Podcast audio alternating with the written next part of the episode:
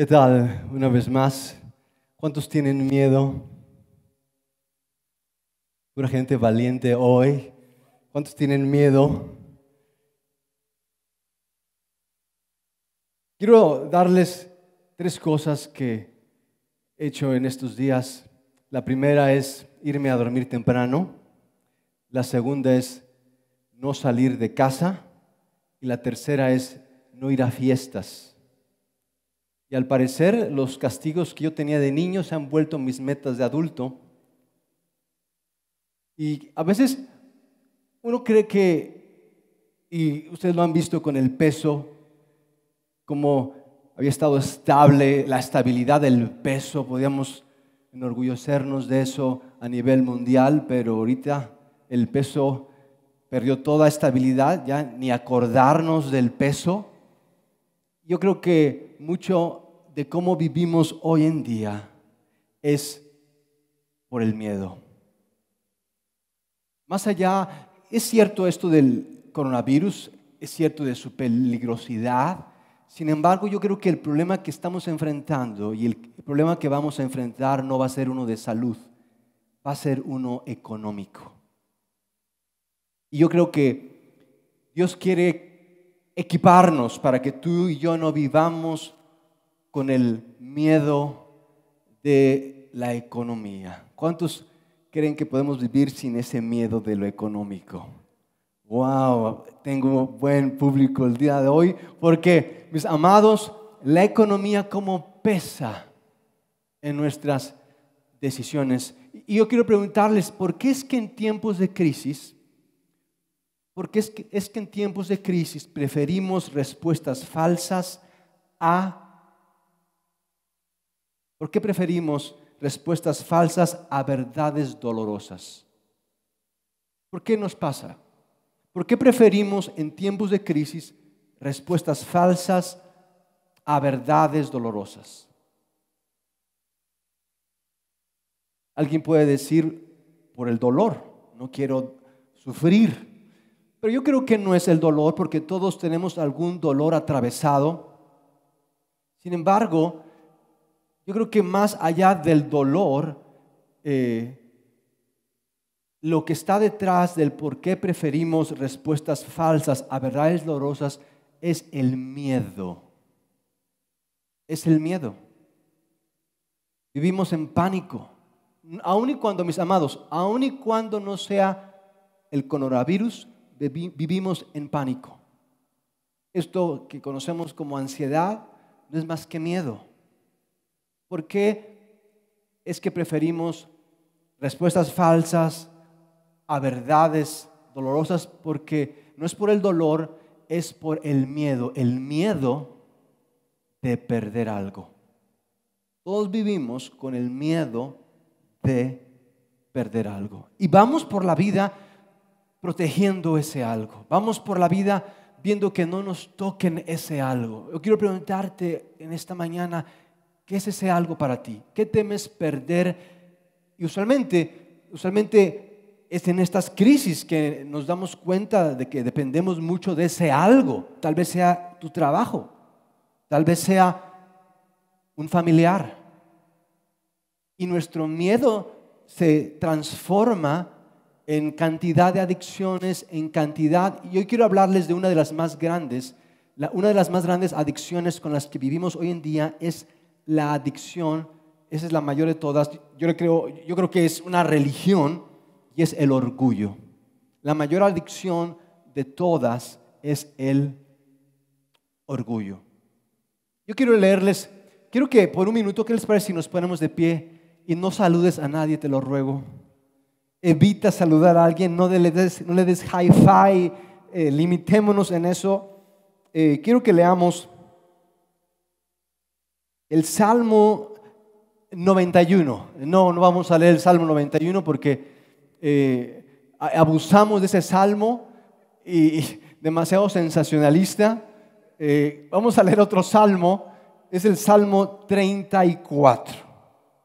Salmo 34, en su versículo 8 y 9. Vean lo que dice Dios para cada uno de nosotros en esta mañana, para cada uno de ustedes. Dios bendice a los que en Él, a los que en Él confían. No a los que se portan bien, a los que le echan ganas, a los que sacan diez, a los que confían. Y, confiar es difícil porque soltar el control, es hacer la voluntad de Dios y no la mía. Es por eso que es difícil, imposible, a menos que Dios por medio nuestro lo haga. Ustedes, pueblo de Dios, vengan, vengan y prueben su bondad. Verán que a quienes lo adoran, ¿cuál es la consecuencia de confiar? Es adorar está bien que cantemos, pero adoración es la consecuencia de confiar. A los que lo adoran nunca, vean esto, nunca les falta, nunca, me encanta esto de David, nunca les falta nada. Vean esto, los ricos pasarán hambre, pero a los que confían en Dios, nunca Digan conmigo nunca. Dile a la persona que está a tu lado sin voltearla a ver, nunca. Pero dile, a ti te hablo ingrato, dile, nunca, nunca les faltará nada, nada bueno. ¿Cuántos están contentos de esta promesa de Dios? Padre, gracias porque tú eres quien garantiza esta promesa Gracias porque tú la has hecho posible en la obra, muerte y resurrección de nuestro Señor. Gracias porque podemos establecer nuestra vida sobre esta increíble verdad. No sobre lo que hemos escuchado, no sobre cómo va a estar mañana el mundo, no cómo vamos a tener que enfrentar esta pandemia, sobre la verdad inconmovible de tu evangelio. Gracias, Señor, en Cristo Jesús. Amén. Pueden sentarse sin saludarse, por favor, también. Muchas gracias por estar aquí. Quiero leerles este salmo, el Salmo 34, en los primeros 10 versículos. Eh, el título de mi mensaje, me gustó el video. ¿Cuántos notaron que iban dejando muchos de sus objetos sagrados en esa caja. Yo quiero preguntarte hoy, ¿qué necesitas hoy tú dejar para empezar a confiar? Porque tal vez no sea un escapulario, tal vez no sea una cruz, tal vez no sea un rosario eh, o, un... Ahí veíamos otras cosas de los, del Islam. Yo quiero preguntarte, ¿qué tú necesitas dejar? Yo creo, yo creo que las dos principales armas de la religión. Los dos brazos más fuertes de la religión son el miedo y el orgullo. A mayor miedo, mayor el orgullo. A mayor Cristo, menor nuestro miedo. A mayor miedo, mayor nuestro orgullo. A mayor Cristo, menor nuestro miedo. ¿Qué tú necesitas dejar para empezar a confiar? Y le he puesto a mi mensaje el amor en tiempos de coronavirus. El amor en, el amor en tiempos de coronavirus.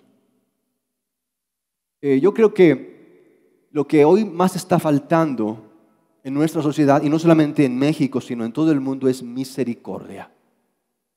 ¿Sabían que la gente va a comprar en desmedida, no porque lo requieran, sino porque van a revender? ¿Sabían que ahorita mucha gente está aprovechando la crisis, el dolor, para hacer negocio? ¿Sabían ustedes eso?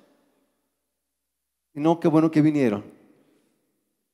Hoy nos está faltando misericordia porque tenemos mucho miedo. Mientras más miedo tenemos, menos la misericordia. Y quiero que vayamos por este salmo porque quiero que encontremos, deseo que encontremos tú y yo la respuesta para mayor misericordia y menos miedo, porque esa es nuestra misión. Esa es nuestra misión. Y dice eh, David en este salmo tan increíble, Salmo 34, en su versículo 1, permítanme leerlo. Si tienes tu Biblia, puedes abrirla en Salmo 34, en su versículo 1. Vean cómo comienza David este salmo. Dice así David, Dios mío, yo estoy muy, yo soy muy orgulloso de ti. Todo el tiempo te bendeciré. Otras versiones dicen, te alabaré no importa lo que pase. Te alabaré no importa lo que pase. ¿Sabías que tú y yo expresamos, vivimos de aquello de lo que estamos orgullecidos? ¿De qué, te, ¿De qué te enorgulleces? Porque de lo que nos enorgullecemos es de lo que tú y yo alabamos. O en otras palabras, lo que tú y yo buscamos viene de aquello en lo cual tú y yo nos enorgullecemos. Yo antes me enorgullecía del pecado, ya después me di cuenta que me estaba dejando en la bancarrota el pecado, y después me di cuenta que no tenía nada que enorgullecerme del pecado, que eh, me estaba usando, lo saqué a patadas al pecado, dije, eh, y junto al pecado también la religión, porque me estaban usando, me enorgullecía del pecado. Y yo quiero que consideremos de qué nos enorgullecemos. ¿Qué es lo que tú cuidas más? ¿Qué es lo que es, qué es lo sagrado para ti? Nadie lo puede tocar, no te pueden molestar. Si algo sucede con eso, tal vez tú pierdas la cabeza. Tal vez tú te pongas molesto, enojado, tal vez tú cambies. Por eso de lo cual tú estás tan orgulloso. Puede ser un hobby, puede ser un familiar. ¿De qué te enorgulleces? Yo creo, quiero hacerles esta pregunta porque vivimos con miedo, pero creo que no, no nos hemos hecho esta pregunta. ¿De dónde creen que venga el miedo? ¿De dónde creen que provenga el miedo? Porque todos hablamos de miedo. Tengo miedo. Ya, ya es casi el saludo. Tengo miedo. Pero no nos preguntamos de dónde. Y sé que vas a decir del coronavirus. Es que no ves que nos vamos a morir todos. ¿De dónde viene el miedo? ¿Es del coronavirus? ¿Es de la crisis económica que va a derivar el coronavirus? ¿De dónde viene el miedo? ¿Se habían preguntado eso? ¿De dónde viene el miedo? Tal vez no se habían preguntado porque tienen miedo. Hoy están en buenas manos para preguntarse eso. ¿De dónde viene el miedo? Les voy a decir, mis amados, el miedo viene no por nuestras circunstancias, viene por nuestra desconexión. El miedo es desconexión con Dios. Y hace más de seis mil años que nos desconectamos de Dios, que le dijimos adiós, adiós, yo voy a hacer mi vida, yo voy a hacer mi, yo sé lo que hago, nos apartamos de Dios. El pecado, de hecho, el pecado es desconexión con Dios, es a mi manera, como yo quiero, yo puedo, yo tengo, yo sé, yo puedo. El pecado es desconexión de Dios. Y, y cuando nos desconectamos de Dios, llegó alguien ahí bien pronto llegó alguien a ofrecernos de promoción algo para conectarnos de nuevo. Y no eran los delicis. Por este precio usted va a tener mejor conexión, banda ancha y no sé cuántos gigas. Llegó alguien a ofrecernos una solución al problema de nuestra desconexión. Y esa solución, ilusión, se llama religión u orgullo. Es lo que yo hago para conectarme a Dios. Pero, pero consideren, ¿Cómo puedo yo, un ser humano finito, pequeño, ilimitado, conectarme con alguien ilimitado, todopoderoso, con Dios? Por más que salte, por más que brinque, por más que escale, por más que por más fuerte, inteligente, prudente, yo no puedo conectarme con Dios. Y de hecho, es parte del mensaje que iba yo a darles, pero lo cambié dado lo del coronavirus, pero en las próximas semanas vamos, creo, a alargar esta serie. Estaba platicando con unos amigos que tienen varias creencias eh, budista y testigo y de varias eh, religiones y, hablaban de, la suya y decían, no, pues que llegar a Dios así Y cada quien tenía su manera. Yo estaba escuchando cómo es que hablaba el budista de la meditación y del, y del, estar en tu centro, el zen, y del testigo de Jehová, de tocar puertas, de, de compartir la fe. Y cada quien daba un camino a Dios. Yo les, al final de su exposición les dije, ¿saben qué? Todos tienen razón. Todos son caminos para llegar a Dios. ¿Saben? Pero ¿saben cuál es la gran diferencia? Que Dios descendió hasta nosotros e hizo un camino a nosotros. Cuando todos queríamos hacer un camino para Dios y en ese camino nos perdíamos más que encontrarnos con Dios, Dios hizo un camino hacia nosotros y le llamó Cristo Jesús. Esa es la diferencia con todas sus opiniones. Ya no me volvieron a invitar a sus reuniones. Pero yo creo que esto es verdad. Si tú y yo lo abrazamos, por más que tú y yo nos esforcemos, cambiemos, tú y yo no podremos llegar a Dios, pero Dios es un camino hasta nosotros por medio de Cristo Jesús. El miedo es esa desconexión con Dios y queremos conectarnos con Dios. Cuando no es posible, el miedo viene de una desconexión con Dios.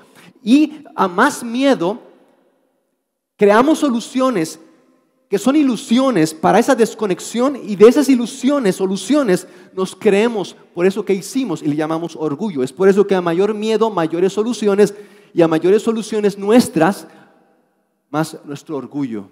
El querer salvarnos, el querer hacer un camino a Dios es imposible, pero vivimos creyendo eso y es por eso que en crisis, en situaciones que rompen nuestro, nuestro plan, vemos que nuestra conexión es demasiado pequeña y limitada y que realmente no es una solución. Dice David, yo me enorgullezco de Dios. No me importa todo lo, que hagan, como griten, brinquen, yo me enorgullezco de Dios y todo el tiempo. Tú no necesitas estar, cantando todo todo el día, mis amados. Para quienes no cantan, se los agradeceríamos. Tú necesitas estar consciente más que estar cantando todo el día. Estar cada vez más consciente de quién es Dios y lo que ha hecho por ti y por mí en Cristo, ahora y por la eternidad. Dice el versículo 2, mis labios siempre te alabarán. Ustedes, los humildes, ustedes, sí, ustedes, los que escuchan, porque los que no escuchan esos, no les puedo decir humildes ni enterados. Ellos están todavía preocupados de qué va a ser el coronavirus, pero ustedes los humildes, ustedes que escuchan, ustedes, alégrense conmigo. Oigan esto y alégrense conmigo, alégrense conmigo. Me encanta este versículo 3, únanse a mí Vean esto, únanse a mí y juntos alabemos la grandeza de Dios. Únanse a mí y juntos alabemos la grandeza de Dios. ¿Sabes qué es adoración? Adoración es unirnos a Jesús para adorar a Dios. Jesús, quiero decirles esto, Jesús es el único que busca la gloria de Dios. De ahí en fuera nadie busca la gloria de Dios, mis amados. Decimos, pero el único que realmente buscó la gloria de Dios fue Jesús. Y si tú y yo nos unimos a Jesús, tú y yo vamos a glorificar a Dios porque solo Jesús busca la gloria de Dios, solo Jesús busca que a Él sea la alabanza. Únanse a mí, dice David, únanse, dice Jesús, yo solo voy a llevar gloria a Dios. Es lo único que me interesa, la gloria de Dios. Y alabemos la grandeza de Dios. Yo quiero preguntarles, ¿cuántos creen en la grandeza de Dios? ¿Cuántos creen que Dios está en control? No levanten su mano porque pueden infectar a la persona que está a su lado.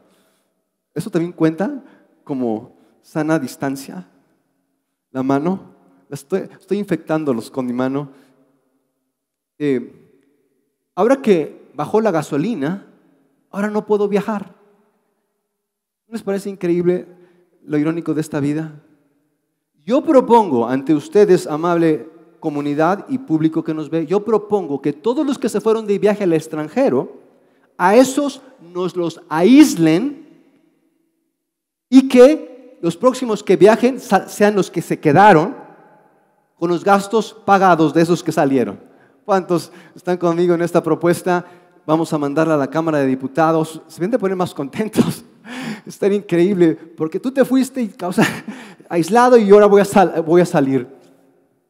Eso yo le llamo sana convivencia. No sana distancia, sana convivencia. Eh, yo no entiendo por qué si es que decimos que Dios está en control, vivimos tan descontrolados.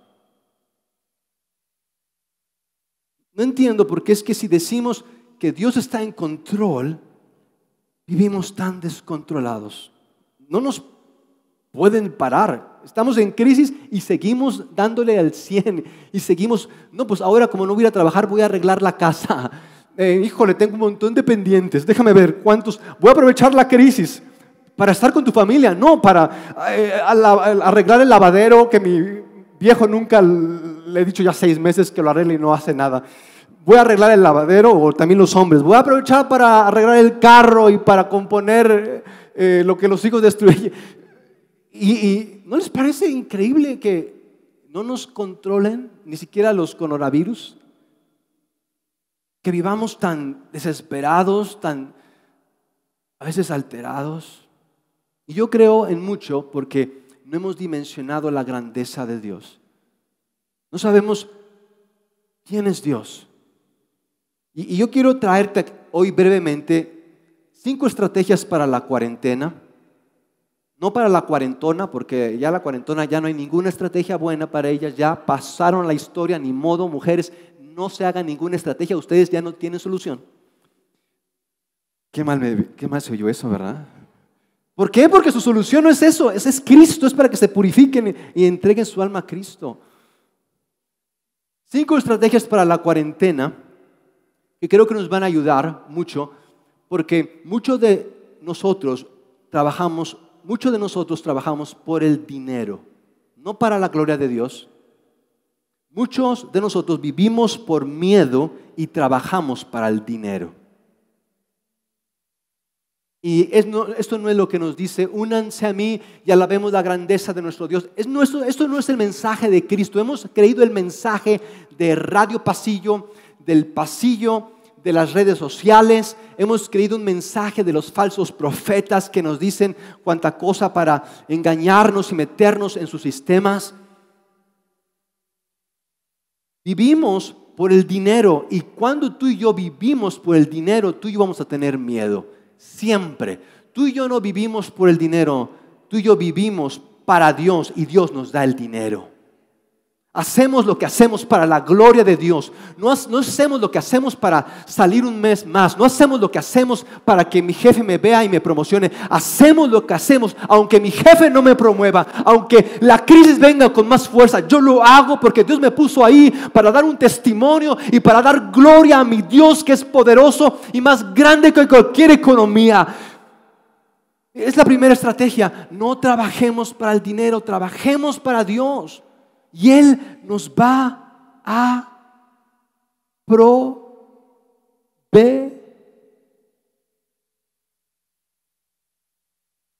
Dice David en este increíble salmo, en su versículo número 4, le pedí a Dios que me ayudara y su respuesta fue positiva.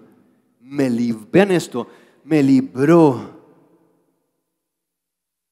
del problema de tener a mis hijos un mes. Dice eso. Me libró de no salir a la calle y ver más a mis vecinos que me caen regordos. Dice eso. Me libró del miedo que tenía. ¿Sabías que si tú tienes miedo tú vas a estar cansado? ¿Sabías eso?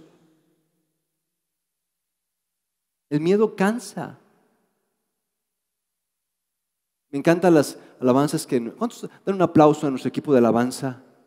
Porque no solamente cantan, viven ese mensaje, viven ese mensaje. Dice, vida tú me das, vida tú me das.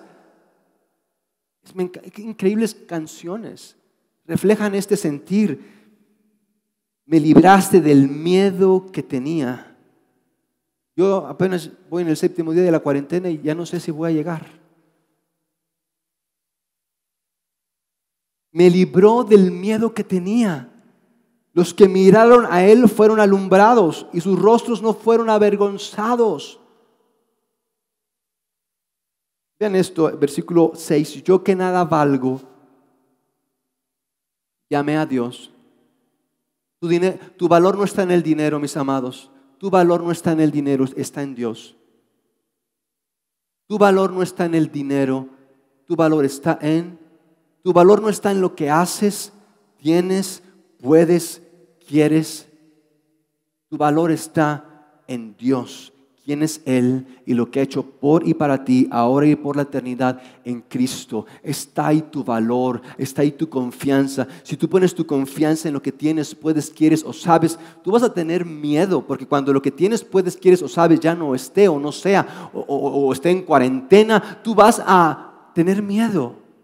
Y saben que el problema del miedo es que nos ponemos cansados y nos ponemos enojados y nos ponemos desesperados y, complicamos las cosas, nos alejamos de Dios, nos perdemos.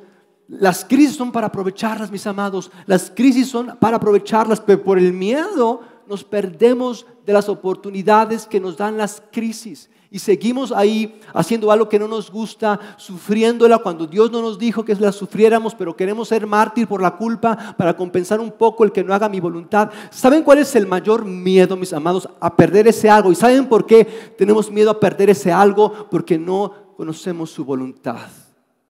No estamos seguros de su voluntad. Y cuando tú y yo no estamos seguros de su voluntad, tú y yo vamos a vivir a la defensiva queriendo proteger algo que no es posible proteger porque vivimos en un mundo... Eso es lo que yo estoy seguro.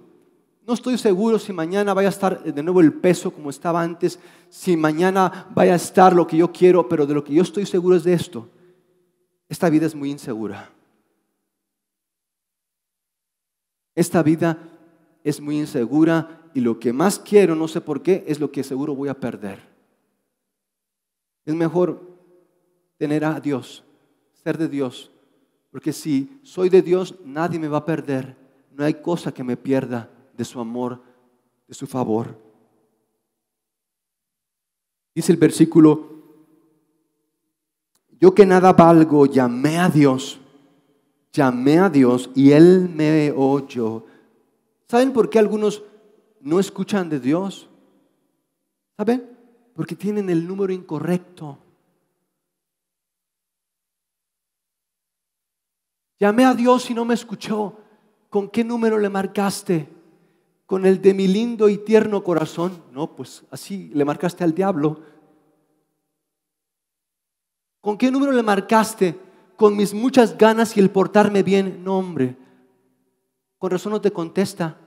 Y no es que no te hable, porque Él te está hablando a cada rato, pero estás marcándole al número equivocado. Y si sigues marcándole ese número que no es de Dios, te van a cancelar la línea. Es acoso. Ya con esto del acoso, cualquier cosa, por acosador, cancelada la línea. Yo quiero preguntarte, ¿cómo, cómo te conectas con Dios? Y quiero decirles, si tú no te conectas por medio de las escrituras, en donde tú ves a Cristo, no donde tú ves una lista de sí y no, no donde tú ves una religión de prohibiciones y aspiraciones, no, donde tú ves a Cristo, tu fin es Cristo, no mejorar mi circunstancia, tener más cosas o tener confianza en mí mismo, no. Cuando tú tienes la meta, el fin de encontrarte a Cristo en las escrituras, Dios te habla, Dios te responde no quiero usar la Biblia, no quiero que sea mi amuleto.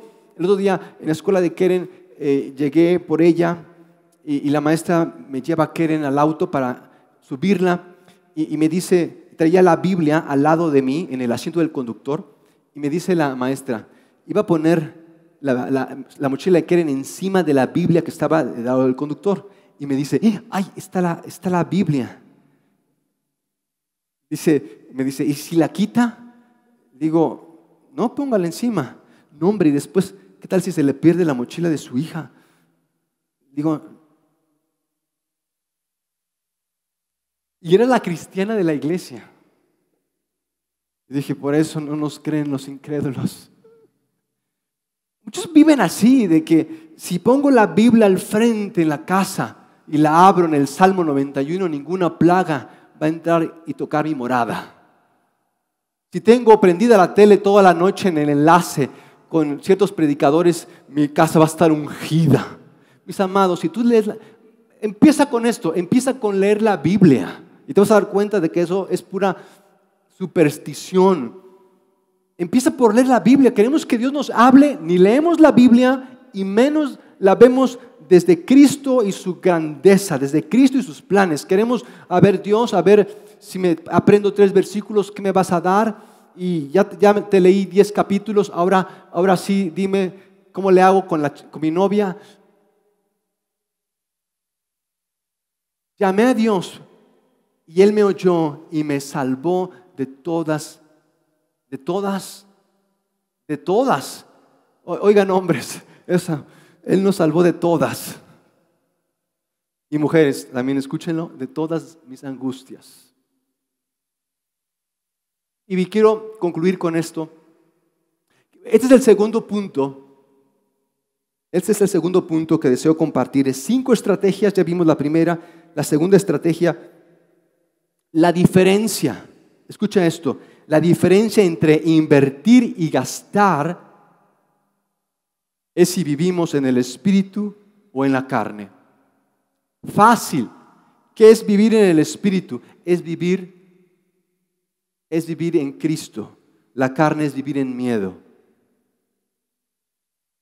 La diferencia entre invertir y gastar es si vivimos en el espíritu o en la carne.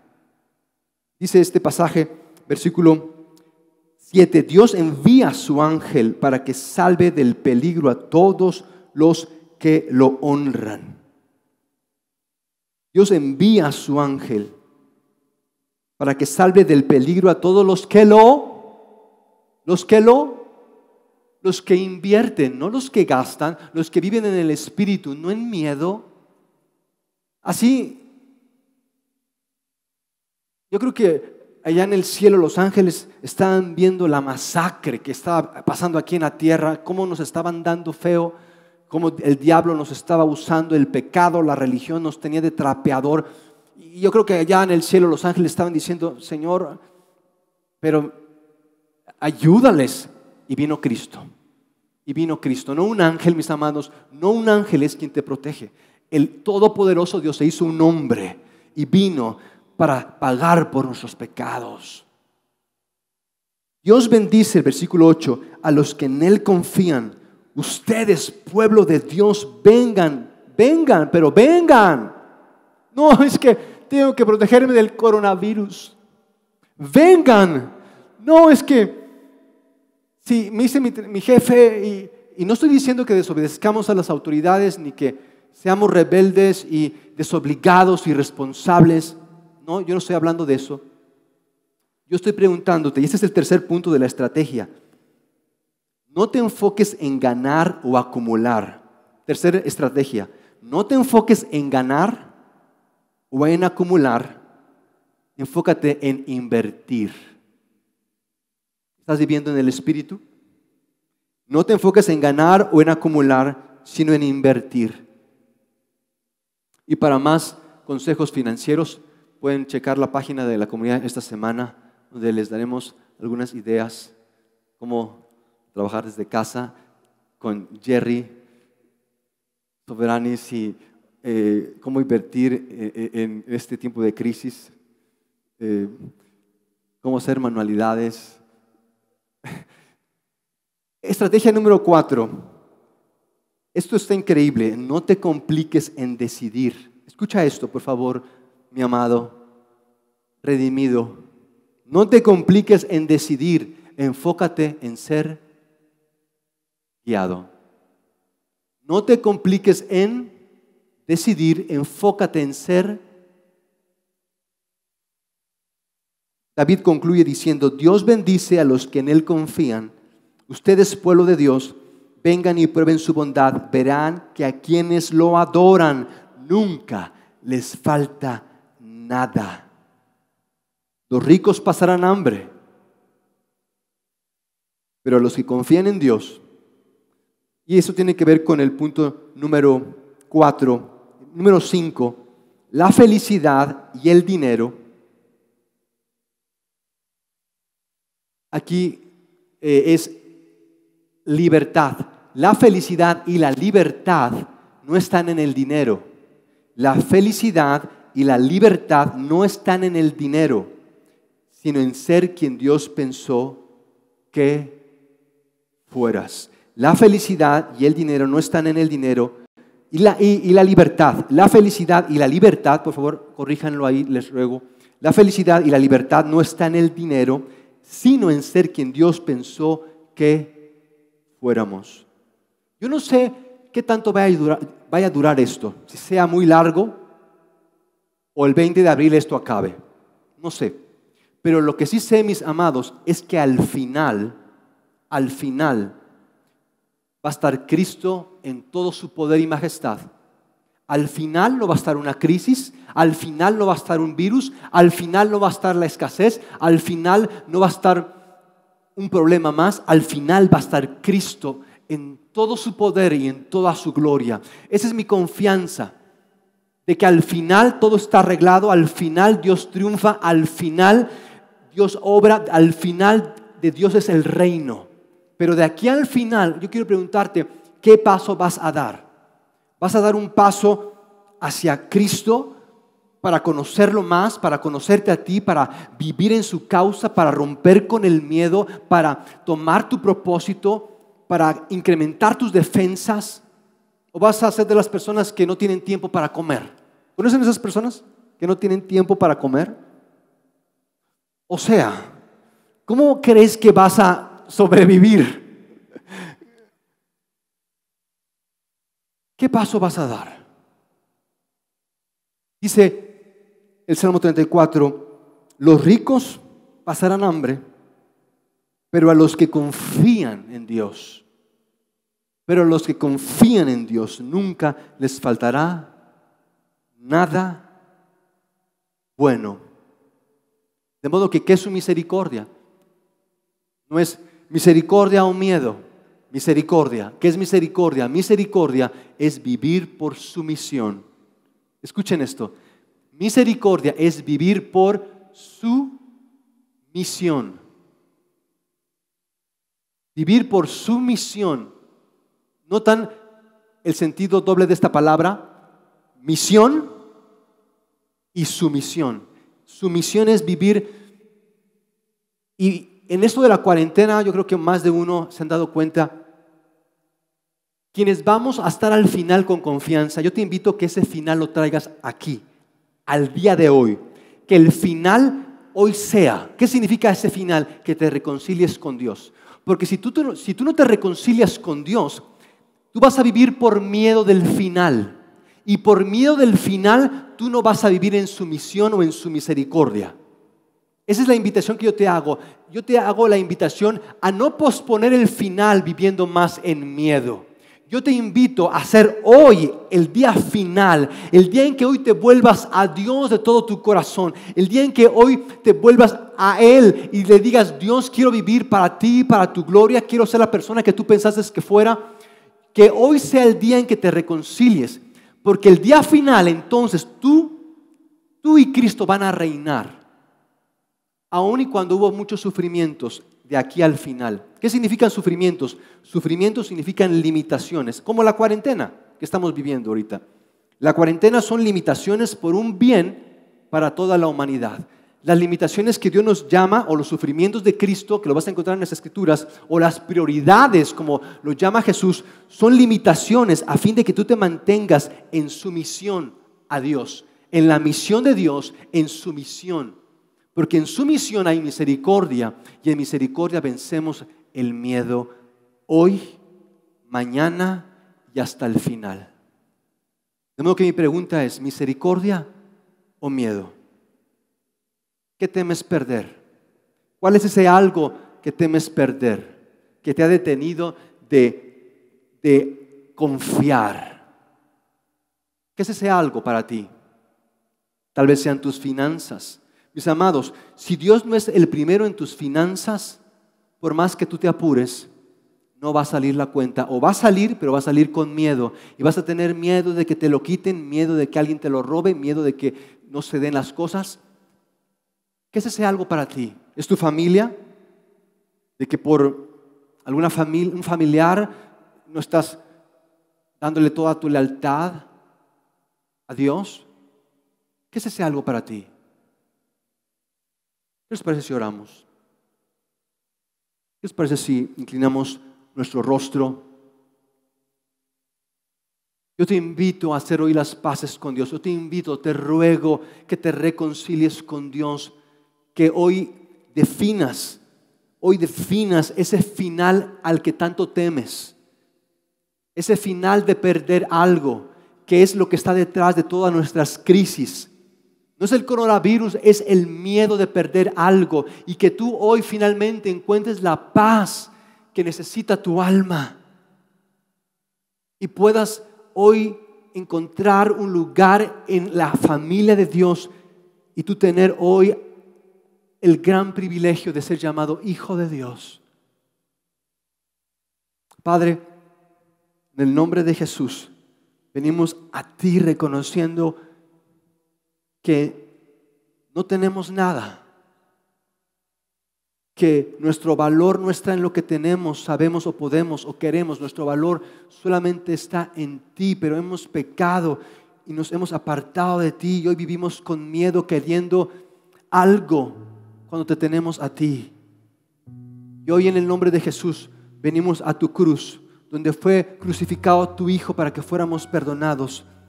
Y por ese sacrificio que Él hizo, por el cuerpo crucificado de Jesús, hoy yo decido morir aquello, a ese algo que por tanto tiempo me ha tenido con miedo. Hoy me rindo a ti para vivir en sumisión y para que sea la misericordia y no el miedo lo que me defina. En Cristo Jesús. Amén. Podemos darle un aplauso a nuestro Señor. Muchas gracias por estar aquí. Síguenos en Facebook, en YouTube para el material, la guía de estudio. Y si no eh, lo indican, si no pasa algo en contrario, eh, nos vemos en, línea. Eh, o si no, acá. Daremos las indicaciones. Excelente semana.